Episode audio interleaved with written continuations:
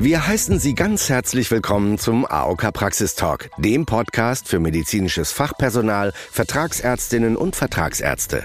In unserer letzten Folge sprachen wir über den Verordnungsfall, die orientierende Behandlungsmenge und die Höchstverordnungsmengen bei Heilmittelverordnungen. Wir haben viele positive Rückmeldungen von den Praxen erhalten und auch viele neue Fragen, die im Praxisalltag immer wieder relevant sind. In den folgenden Minuten möchten wir deshalb an die Basics in der Heilmittelversorgung anknüpfen und über Ihre Fragen aus dem Praxisalltag sprechen. Wir wünschen Ihnen viel Spaß beim Zuhören. Für unsere heutige Talkrunde haben wir nochmals die medizinische Fachangestellte Katharina Benz und Herrn Markus Völzko von der AOK Niedersachsen als Experten eingeladen. Es ist schön, dass Sie beiden wieder da sind. So, jetzt legen wir mit Katharina auch direkt los. Ja, vielen Dank. Es ist schön, wieder dabei zu sein. Meine erste Frage bezieht sich auch direkt nochmal auf die neue Heilmittelrichtlinie. Und zwar haben wir oft Behandlungsfälle, in denen wir eine Kombination von mehreren Heilmitteln als medizinisch sinnvoll erachten und dementsprechend verordnen möchten. Meines Wissens nach ist das auf Grundlage der neuen Heilmittelrichtlinie möglich. Ist das richtig? Ja, das ist äh, soweit richtig. In der Physiotherapie und in der Ergotherapie können maximal drei unterschiedliche vorrangige Heilmittel auf einer Verordnung ausgestellt werden. Als Beispiel vielleicht bei einer Rückenerkrankung ähm, haben wir den Diagnosegruppenschlüssel WS und dort könnte man dann zweimal Krankengymnastik, zweimal manuelle Therapie und zweimal Massage verordnen. Das Gute ist, ähm, auf der neuen äh, Heilmittelverordnung sind auch extra drei Spalten vorgesehen für drei vorrangige Heilmittel. Also mehr kann man da auch gar nicht eintragen.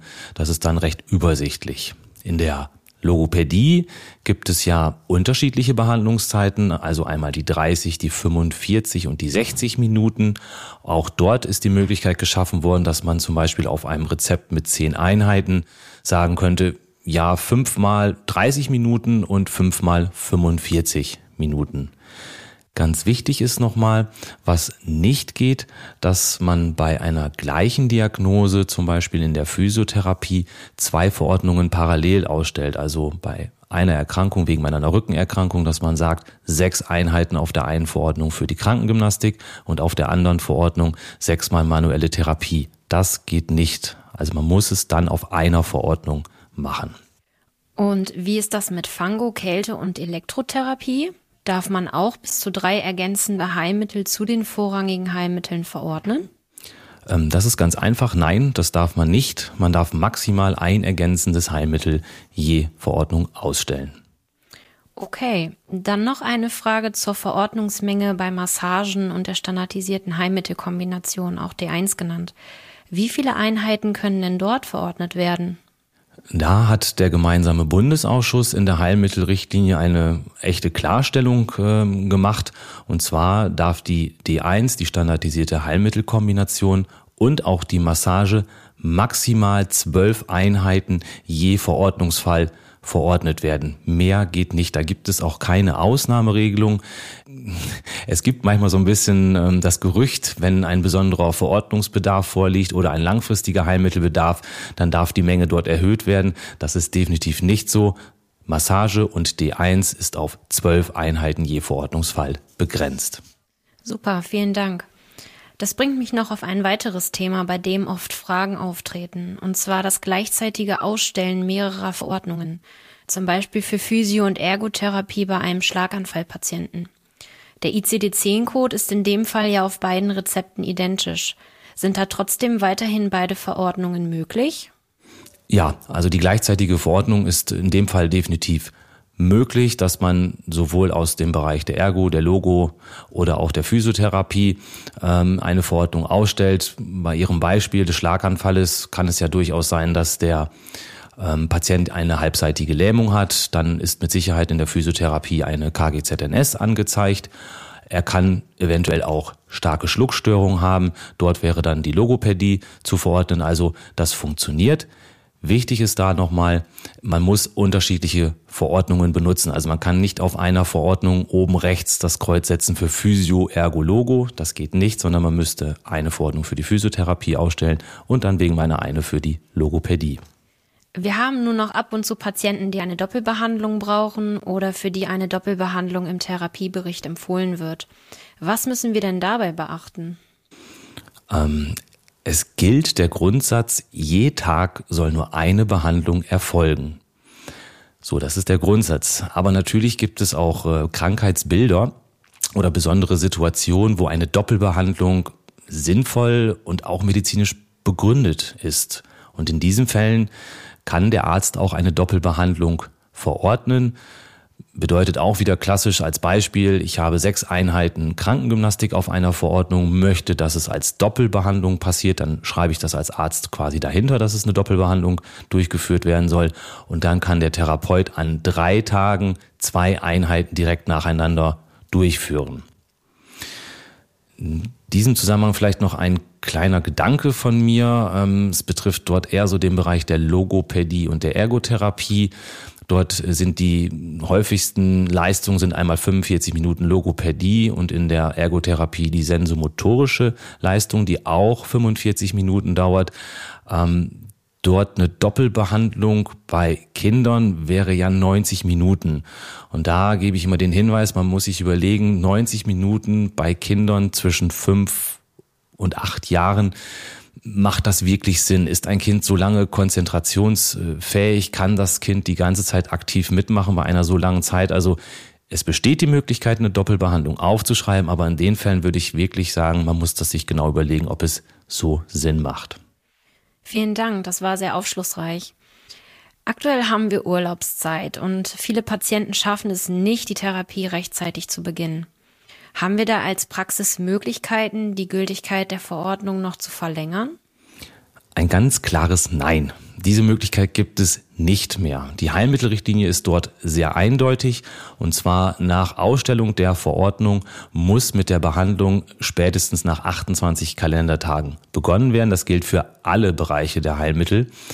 Ähm, den spätesten Behandlungsbeginn, den gab es in der alten Richtlinie. Dort war die Möglichkeit, dass man ich sag mal, einen Termin dort reingetragen hat, der in fünf, sechs, sieben Wochen liegt. Aber dieses Feld hat man gestrichen und dementsprechend gilt für alle Bereiche spätestens nach 28 Kalendertagen muss begonnen werden.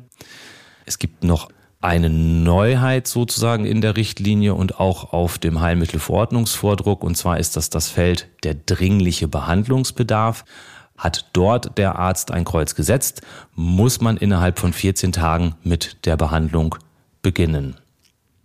Ja, schade eigentlich, aber 28 Tage sind ja auch großzügig bemessen, um einen Termin zu bekommen. Das sollte wohl ausreichen. Ähm, bei Hausbesuchen ist das ja leider nicht so eindeutig in der Heilmittelrichtlinie formuliert. Haben Sie dazu vielleicht eine Aussage, die uns in der Praxis weiterhilft, wann Hausbesuche verordnungsfähig sind? Ja klar. Also grundsätzlich findet die Heilmittelbehandlung in den Räumlichkeiten des Therapeuten statt. Dort gibt es äh, entsprechende Ausstattung und Materialien, die in der Therapie eingesetzt werden können oder auch müssen. Das fällt natürlich alles im häuslichen Umfeld des Patienten weg. So, aber natürlich gibt es auch Situationen, wo ein Patient nicht die Räumlichkeiten des Therapeuten aufsuchen kann. So und ähm, die Verordnung dann eines Hausbesuches ist wirklich nur zulässig, wenn der Patient aus medizinischen Gründen die Praxis nicht aufsuchen kann. Also das ist das wirklich das entscheidende Kriterium.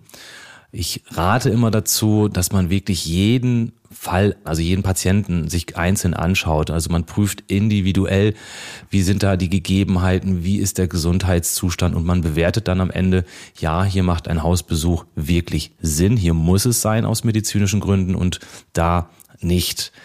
Also an dieser Stelle ist es auch immer so ein bisschen schwierig. Es gibt, es gibt kein Schema F, so, wo man nach man sozusagen eine Schablone drauflegen könnte und sagen würde, ja, da Hausbesuch, ja, da nein. Also wirklich jeder Fall ist individuell.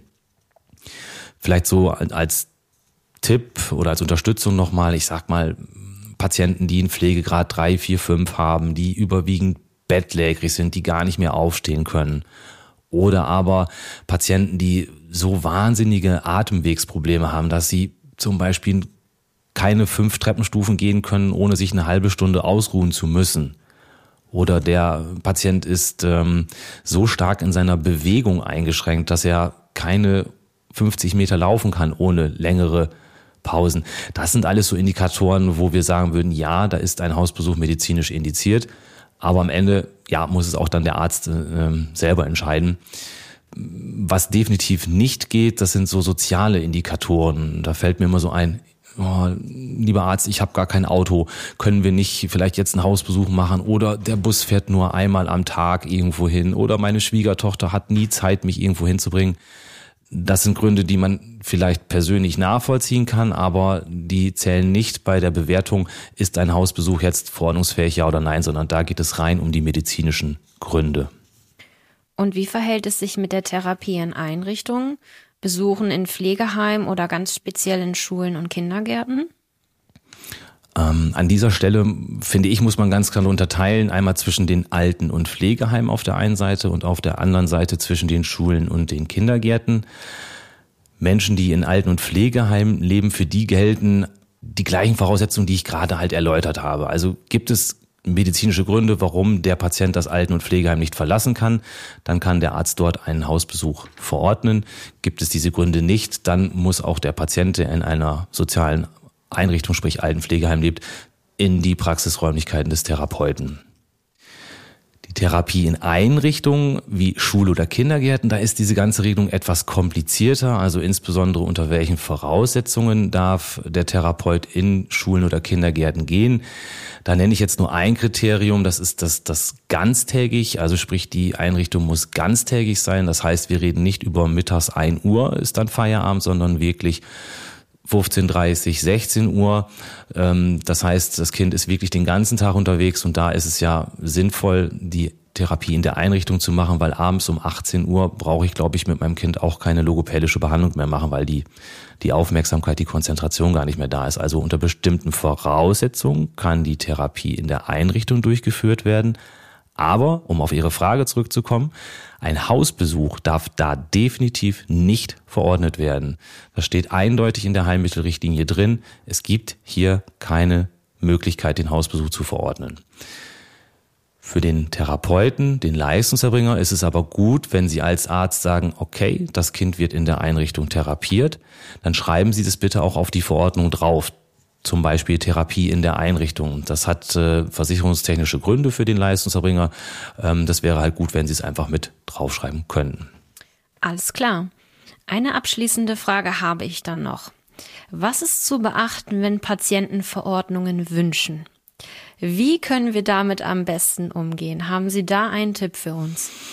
Ah, das ist, äh, ist ein bisschen schwieriger, aber ich versuche es mal so die absolute Grundlage und das absolute Kriterium für die Verordnung einer, einer, einer, eines Heilmittels ist die medizinische Notwendigkeit. Also es muss immer eine Untersuchung erfolgen und der Arzt muss schauen, kann ich es selber beurteilen, ob eine Heilmittelversorgung notwendig ist, ja oder nein.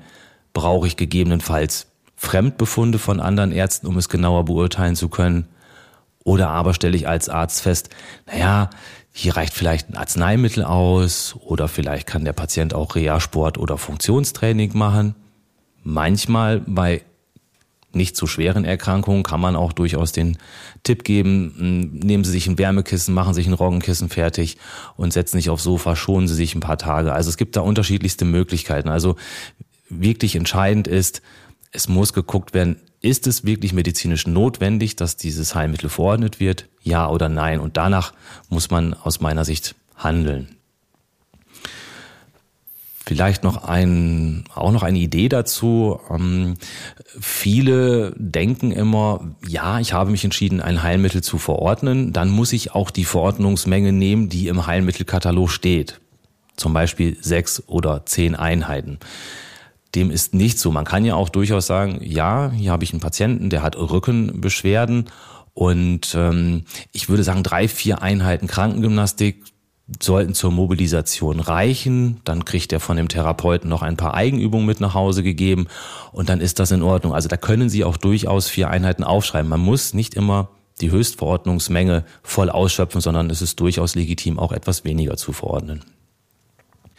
Einen letzten Tipp habe ich noch. Und zwar muss der Patient auf jeden Fall auch äh, motiviert werden, aktiv an der Genesung mitzuwirken. Sprich, er muss sich in der Heilmitteltherapie voll einbringen. Aber daneben gibt es ja auch noch die Möglichkeit, ähm, gerade wenn wir im Bereich der Physiotherapie sind, dass man Eigenübungen machen kann und dass man äh, den Patienten motiviert, auch zu Hause was zu tun, vielleicht auch mal ein bisschen mehr spazieren zu gehen, auf der Arbeit die Treppen zu nehmen in den dritten Stock.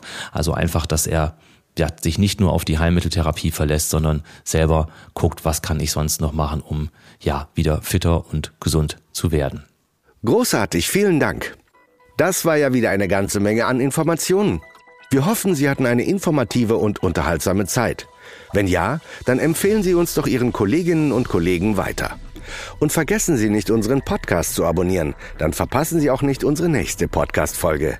In der geben wir hilfreiche Tipps und Hinweise zu rechtlichen Vorgaben und Verordnungsfähigkeit von Impfstoffen im Allgemeinen und an praxisnahen Beispielen. Wir freuen uns, wenn Sie wieder reinhören. Fragen, Anregungen und Feedback schicken Sie uns gerne per E-Mail an praxis-talk@nds.aok.de. Bis dahin wünschen wir Ihnen alles Gute und einen erfolgreichen Praxisalltag.